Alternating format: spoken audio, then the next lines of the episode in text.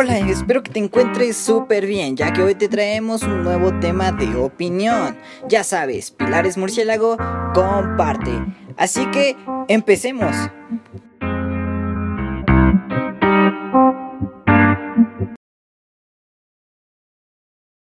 ¿Qué tal? El día de hoy vamos a platicar con la licenciada en nutrición Mariana Luna Domínguez. Ella es promotora de la salud de la jurisdicción de Tláhuac. Es importantísimo que empecemos las personas a hacer conciencia respecto a la estigma en sobrepeso. ¿Cómo estás, Mariana? Muy buena noche. Hola, muy buena noche, muy buena noche a todos. Gracias por la invitación. Algo a manera de introducción. Estigma de obesidad consiste en la devaluación que se hace de un individuo por ser obeso característica que es visible, particular y que no es posible ocultar, siendo además uno de los primeros aspectos que se observa en una persona. Los estudios señalan que quienes son blancos de tal estigmatización tienen pobres resultados en salud mental, mayor enfermedad física, peor bienestar individual, bajo rendimiento académico y dificultades en el acceso a bienes de capital, educación y oportunidades laborales. Mariana, yo leyendo esto me fui para atrás, literalmente. ¿Será que en verdad las personas que viven con sobrepeso se enfrentan a todas estas dificultades? Sí, es cierto, porque sufren de discriminación tanto académica como laboral, interpersonal y pues sanitaria también.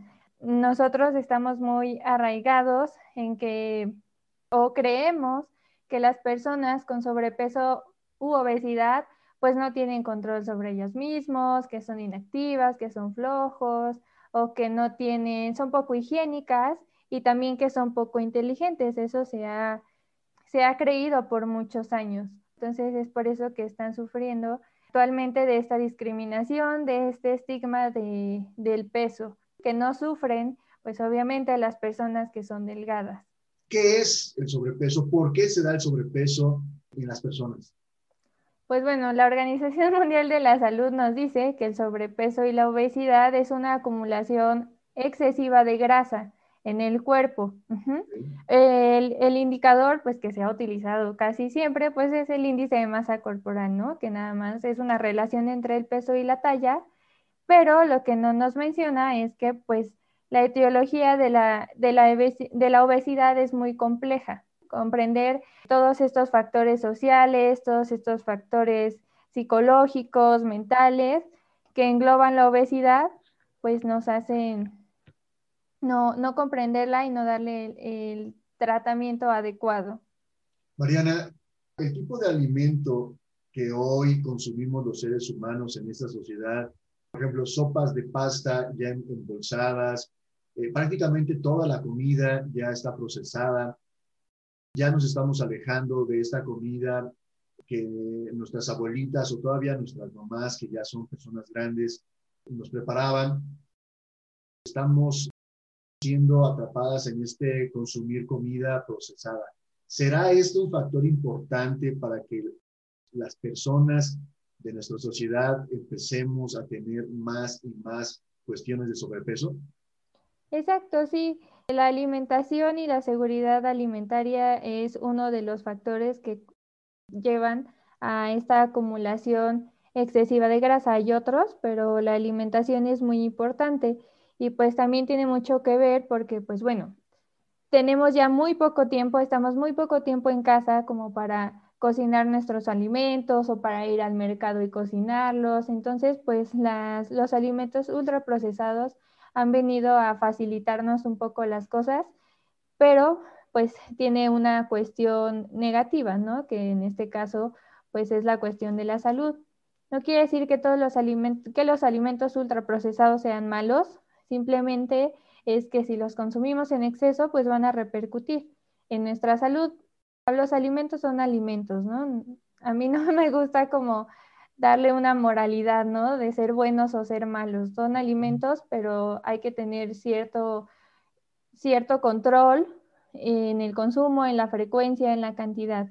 Entonces, pero sí, claro que han, que estos alimentos ultraprocesados, pues al tener nutrientes críticos como sal, grasa, sodio, azúcares en exceso, pues van a, van a tener una repercusión en el, en el organismo, así como también los altos niveles de estrés y también la inactividad física.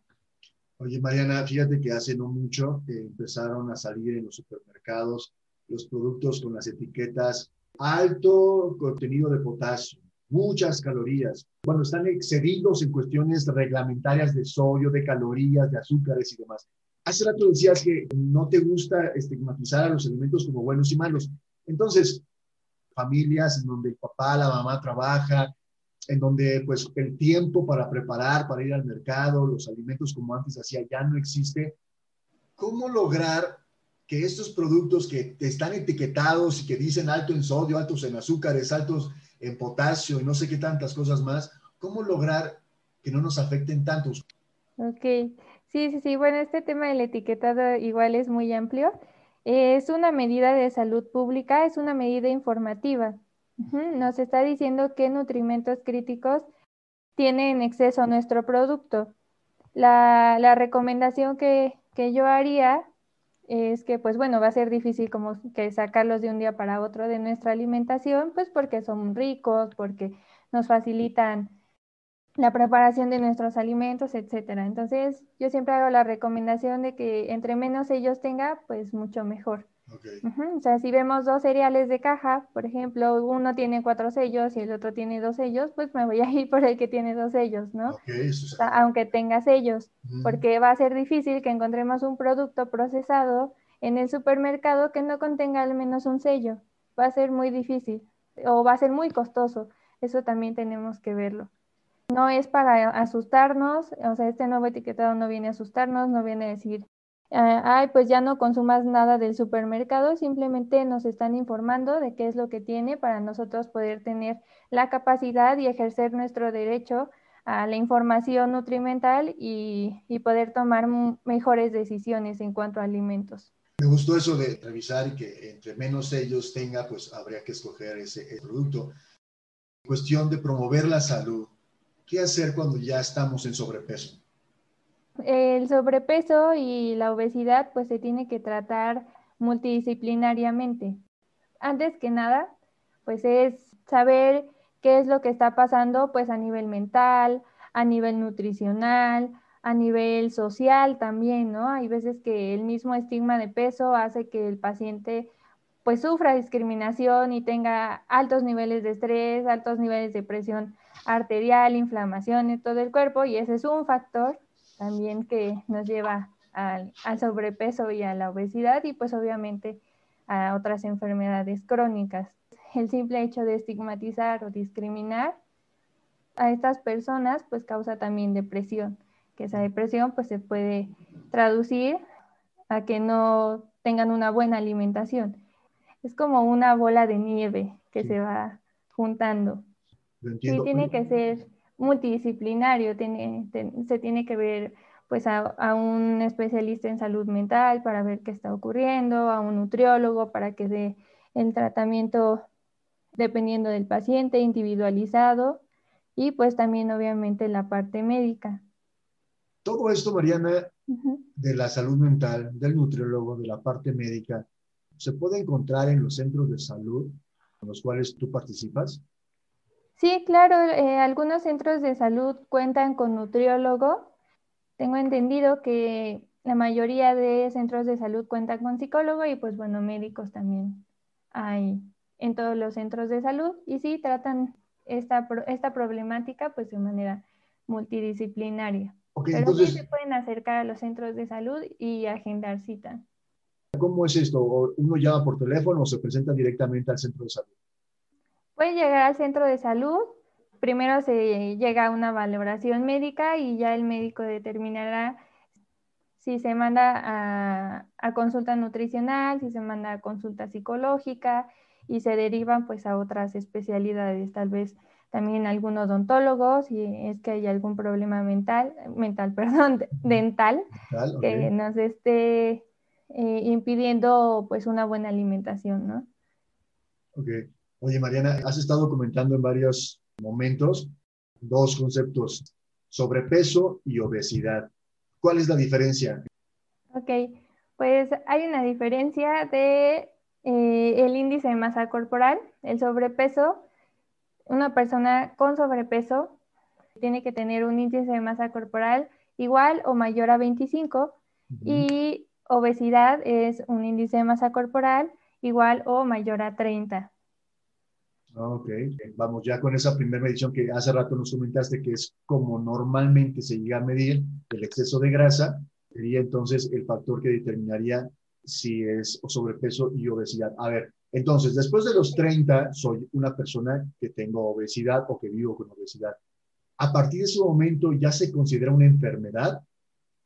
Pues la Organización Mundial de la Salud no define el sobrepeso y la obesidad como una enfermedad, la define como una acumulación excesiva de grasa, porque hay veces que algunas personas tienen una masa muscular muy elevada y obviamente eso genera peso. Entonces pueden llegar a tener un índice de masa corporal mayor a 25, pero porque tienen una masa muscular aumentada. Tiene un índice de masa corporal mayor a 25, pero no es de grasa. Entonces, la composición corporal, es decir, saber cuánta grasa y cuánto músculo tiene el paciente o la persona, pues va a ser primordial para darle el tratamiento.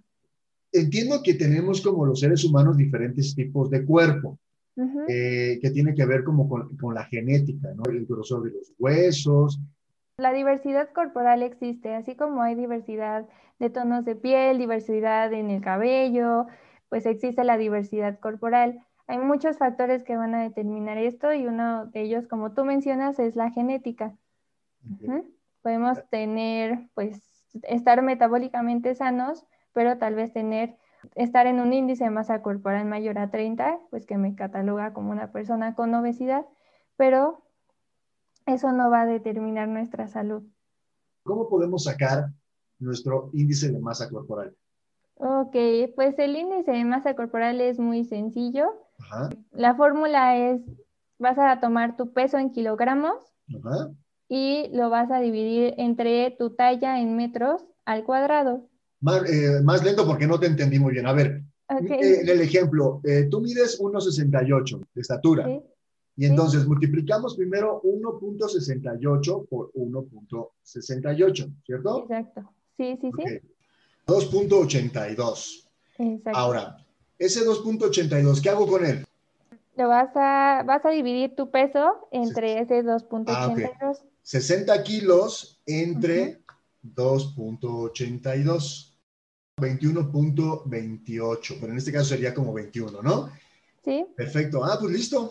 Y ya con eso tenemos nuestro índice de masa corporal. Entonces, repasando lo que nos dijiste hace ratito, igual a 25 es sobrepeso, ¿no? Sí, igual o mayor a 25, es sobrepeso. Sobrepeso. Y obesidad, igual o mayor a 30. Exacto. Ok. Entonces, si yo hago esta, saco esta relación y me descubro en igual o mayor a 30, ¿es urgente que yo vaya a ver a un médico? Depende.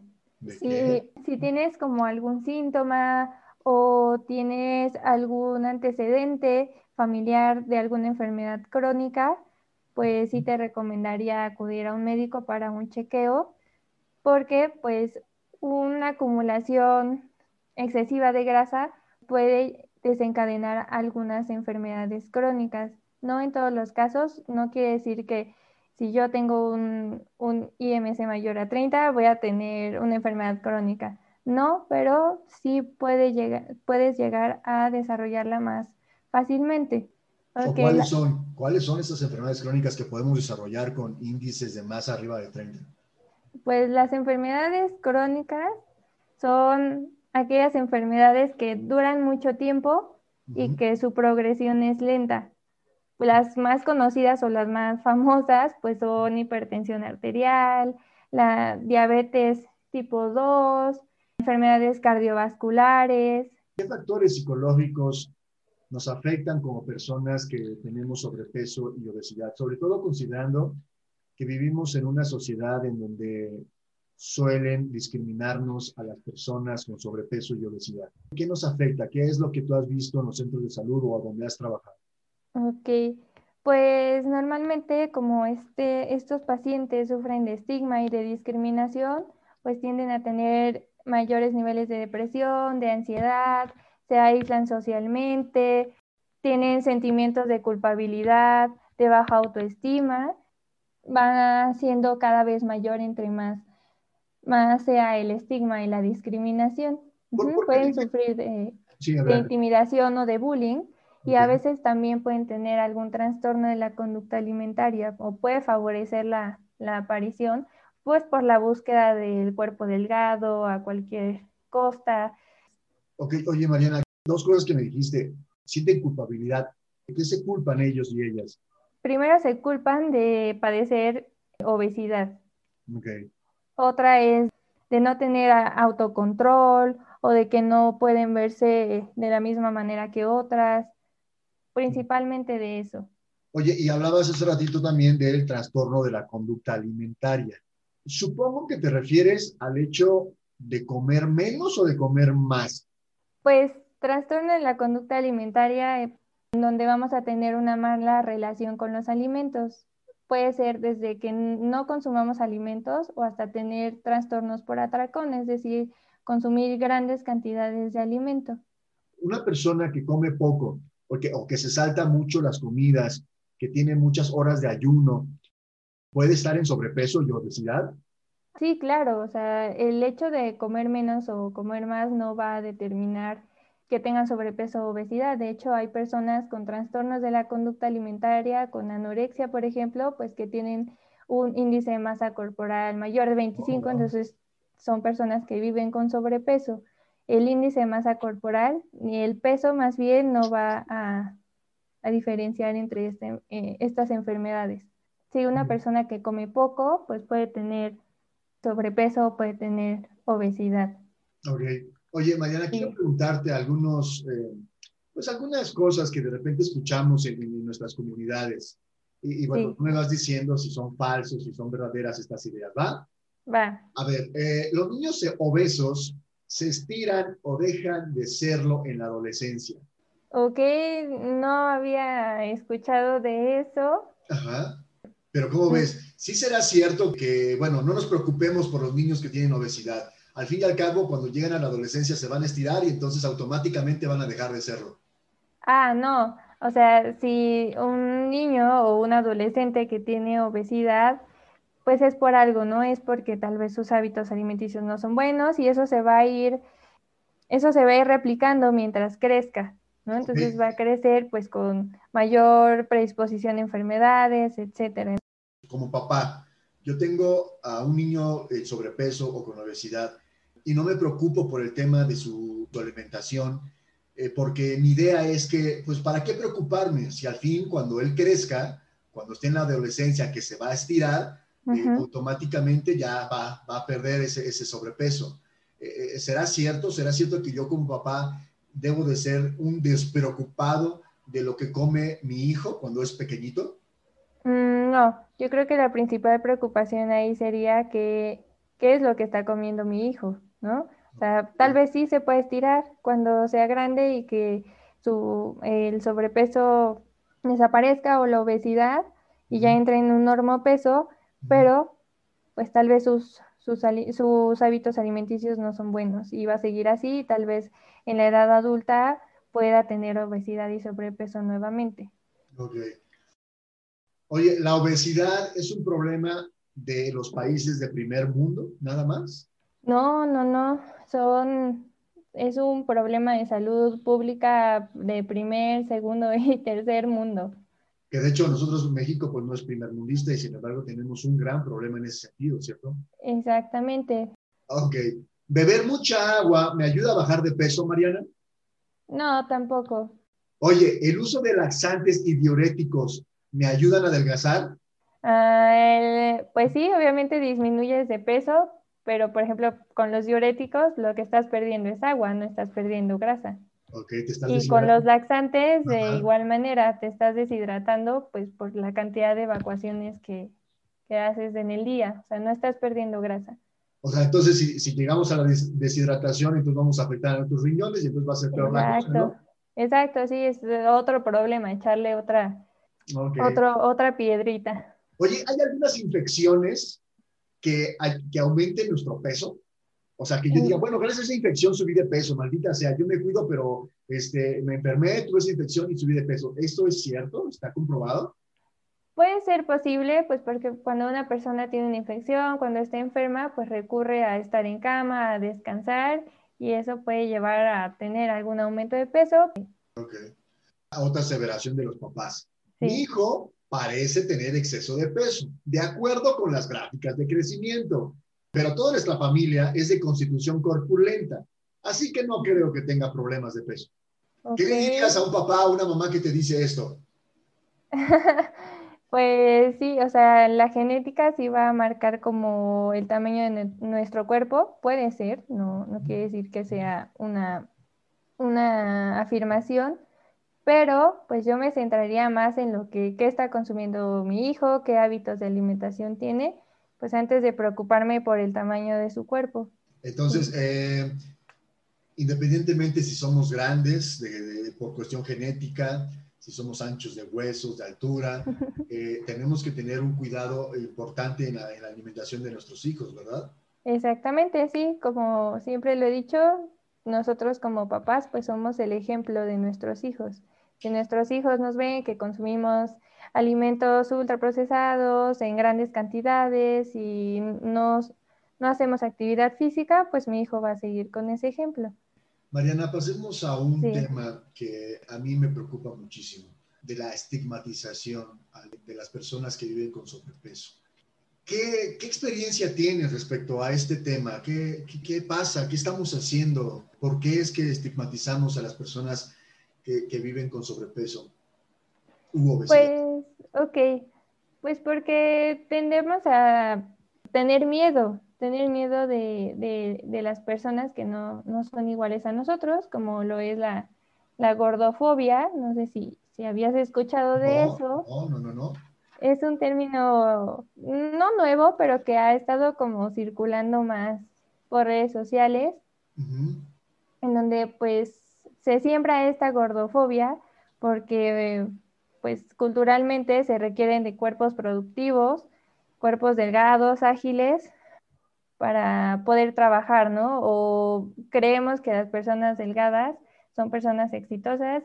Quiero leerte algo que, que tiene que ver con lo que acabas de decir. Fíjate, eh, en el 2013, la Universidad de Inglaterra hizo un estudio con 100 niños entre 4 y 6 años. Les contaron un cuento en donde lo, eh, la, historia era la misma, lo que cambió fue la constitución física del personaje. O sea, en uno fue una persona con estándar, no de un cuerpo estándar, en otro fue un dibujo en donde el, el, protagonista del cuento era una persona con sobrepeso. Y al evaluar las conductas y los atributos de los personajes, los niños aseguraron que Alfie, así se llamaba el protagonista del cuento, decían que Alfie el gordo, ¿no? que es el personaje con sobrepeso, tenía menos probabilidades de ganar en una carrera, que eh, también ellos consideraban que seguramente sería una persona, no tendría un buen desempeño en la escuela. Y también lo más triste es que la mayoría de estos pequeños rechazó la posibilidad de tenerlo como amigo. Ya desde esa edad ya empezamos con esta situación. ¿A qué se debe, Mariana? ¿A que realmente los seres humanos de manera intuitiva lo desarrollamos? ¿O tendrá que ver que nuestros papás y la gente con la que, nos, este, con la que estamos nos, nos influyen en estas situaciones? Exacto, nosotros no nacemos con este estigma de peso, este estigma social. Este estigma de peso pues se va construyendo y se va educando. Y desde pequeños, ¿no? Si una persona tiene estigma de, peso, tiene gordofobia, pues se lo vas a transmitir a tus hijos. Entonces, pues se va transmitiendo de generación de generación. Disminuir este estigma de peso es una responsabilidad social que primero requiere de educación, de educación en todos los ámbitos y un cambio cultural también. Ok, escuchamos este término que a mí la verdad no me gusta en absoluto, gordofobia sí, entiendo que es algo que, existe. Hay gente que dice, no puedo estar cerca de la gente con sobrepeso, no obesidad. y bueno, ellos los manejan como, como gordas. Vamos a poner un alto, es momento de poner un alto. A tu juicio como nutrióloga, Mariana, ¿qué, qué tendríamos que hacer eh, como sociedad? ¿Qué es, ¿Qué es lo que tenemos que percibir? ¿Cómo nos dirías, basta, basta ya de esta discriminación? Pues hay muchas acciones que podemos tomar para disminuir este estigma de peso. Uno es promover un lenguaje respetuoso, es decir, no llamarles gorditos o no llamarles personas obesas, sino personas que viven con sobrepeso o personas que viven con obesidad. Yo diría hablarle por su nombre, ¿no? O sea, tendríamos por qué etiquetarnos de ninguna manera. Como sociedad debemos de evolucionar a esta situación de dejar de, etiquetarnos, de dejar de, juzgarnos, porque solemos a veces juzgar a una persona con sobrepeso. Lo primero, que, lo primero que hacemos es, puta, no tiene control sobre ella, es su culpa. Pero, pero a lo mejor, como ves, dejamos de, ver que tal vez trae, como tú dices, un trastorno de la conducta alimentaria porque sufrió una desgracia en su vida. Exacto, es fomentar un trato empático y también ser solidarios, aceptar que hay una diversidad corporal. Ok, Mariana. Es muy importante. ¿Qué pasa con estas familias en donde la mamá, tú la ves a la mamá y es una señora que va al gimnasio, que tiene un cuerpo súper atlético. Eh, el papá, pues es una persona que está, no se mantiene en forma, cuerpo delgado, pero sus hijos tienen sobrepeso, obesidad. ¿Será también que como papá nos está valiendo cacahuate su alimentación de los niños? Puede ser también, esa es una, a veces eh, de, creemos de, ay, son niños, pueden comer lo que quieran, ¿no? Son niños, pueden consumir todo el chocolate y dulces que quieran, al fin son niños, pero no va por ahí la cosa. Claro. Sino que hay, hay que tener este equilibrio, siempre me gusta decir esa palabra, este equilibrio entre todos, ¿no? Oye, Mariana, estos, estos premios que estamos usando ahora, si sacas 10, te llevo a, comer hamburguesas. Si te portas bien con la abuela, te voy a llevar a comer tacos. Hace rato decías que los alimentos al final son alimentos, el tema es el exceso esta forma de educar a nuestros niños en donde los premiamos con comida, ¿será una buena estrategia? No, es una pésima estrategia. Condicionar a los niños con los alimentos hacen que tener y vivir con una mala relación con los alimentos, es decir, utilizarlos como premio no va a hacer que el niño mejore sus calificaciones, simplemente va a creer que el comer es sinónimo de, de premio cuando comer es simplemente una necesidad fisiológica. Pero no, me parece una pésima idea el, condicionar a los niños con, con, los alimentos. Con los alimentos. Las mamás que están inmersas en esta cultura de que las niñas bonitas son delgadas. ¿Y qué pasa cuando las hijas de estas personas aumentan de peso y lo primero que hacemos es criticar a nuestras niñas? Oye, ya te volviste una niña fea porque estás gorda. ¿Qué le dirías a una mamá con esas actitudes? sea, nunca me he topado con una situación así. Yo creo que, que hay que entender primero el por qué se lo está diciendo. Tal vez es una mamá que tenga gordofobia y que pues obviamente esto es un problema. Tal vez su hija esté pasando por algún proceso psicológico, mental, que no se esté dando cuenta, que se está traduciendo en estos malos hábitos de alimentación y que solamente nos centramos en que hay que estar aumentando de peso no sé qué le diría, qué buena pregunta me acabas de poner a pensar aquí. Yo le diría, yo le diría. Yo, le diría a Mariana que haga conciencia como mamá de lo que le está dando de comer a su hija, que haga conciencia de quién es su hija, de que conozca a su hija. Sí, que, hable con su hija. Claro, por supuesto, y de que evite hacer algún comentario negativo eh, a la niña, ¿no? Es decir, a ver, yo estoy observando que mi hija está subiendo de peso, a ver mi vida, ¿qué estás comiendo? ¿Qué es? ¿Qué comes en la escuela? Platícame. Y, en función a la información que mi hija me dé, pues yo tomar decisión y decirle, oye, mi vida, entre tú y yo, pues vamos a cambiar de alimentación. Sería como apoyarla. Me parece una muy buena estrategia es hablar con la persona, tal vez tenga ahí algún proceso que tenga que hablar, que tratar y obviamente la comunicación es primordial. Hable con su hija para indagar. A veces queremos que los niños por ser niños, son botes de basura, que pueden comer cualquier cosa. Y no, No, no, no, hay que estar muy cuidadosos también con la alimentación de ellos.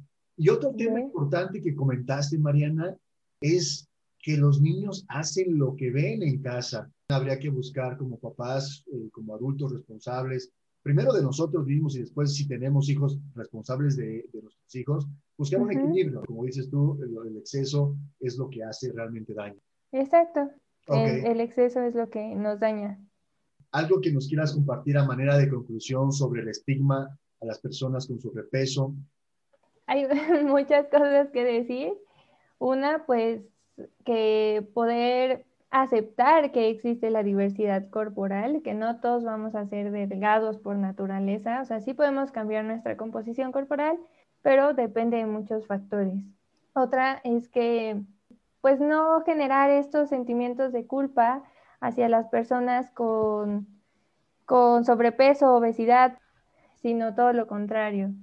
Y pues, pues nada más promover la diversidad de imagen corporal y la aceptación del cuerpo en las personas. Perfectísimo. Esa sería mi conclusión. Pues muchas gracias por tu tiempo, por compartirnos tu opinión acerca de este tema. Muchas gracias por invitarme, me la pasé muy bien. Nos vemos pronto. Hasta luego. Hasta luego.